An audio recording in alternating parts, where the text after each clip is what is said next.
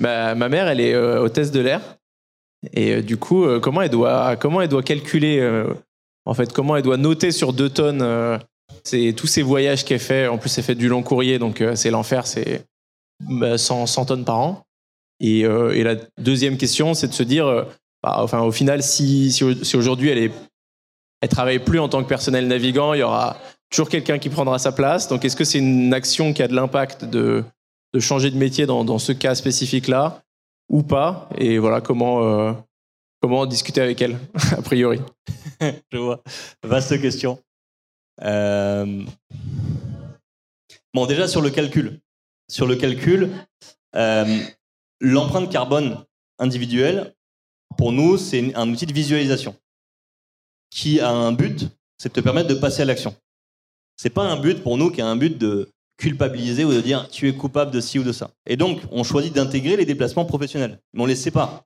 Pour que les gens ils comprennent bien qu'il y a le pro, il y a le perso, et effectivement, elle, c'est pas partir en vacances à l'autre bout du monde, c'est son taf. Le fait de le voir, c'est que tu vois toutes les émissions qui sont liées à ton mode de vie et tu dis, bah ouais, mais mode de vie, c'est aussi mon taf. Et mon taf, il me génère directement sur mon mode de vie tant d'émissions.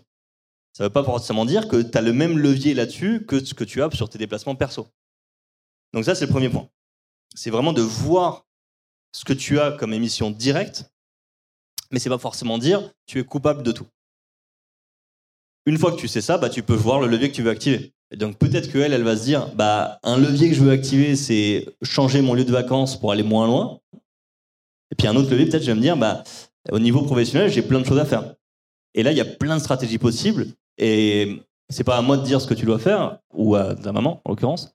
Mais il y en a qui vont dire, bah, moi, je veux rester dans la boîte, mais mener plein d'actions pour essayer au maximum que l'entreprise change son modèle d'affaires, son modèle de création de valeur pour être compatible avec la transition écologique. Et c'est louable et c'est cool et il y a plein de gens en France qui le font et ça a un immense impact. D'autres qui vont dire, j'ai l'impression qu'effectivement le plus gros levier, ça serait de partir travailler ailleurs et qui vont aller travailler ailleurs. Et là, souvent, ça a un impact. A un impact déjà parce que peut-être si tu vas dans un projet qui est beaucoup plus compatible, bah, tu vas l'aider à se développer, mais aussi parce que ça marque les employeurs.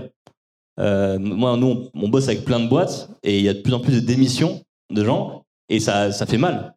Ça fait, ça fait grave mal en fait quand tu as des gens euh, compétents, talentueux, euh, ambitieux, déterminés qui disent bah moi je pars, ça picote et ça marque les consciences en fait. Et il y a plein de boîtes qui se disent en fait, sais même pas que j'ai envie de bouger, c'est que je suis obligé, sinon je perds tous mes gens.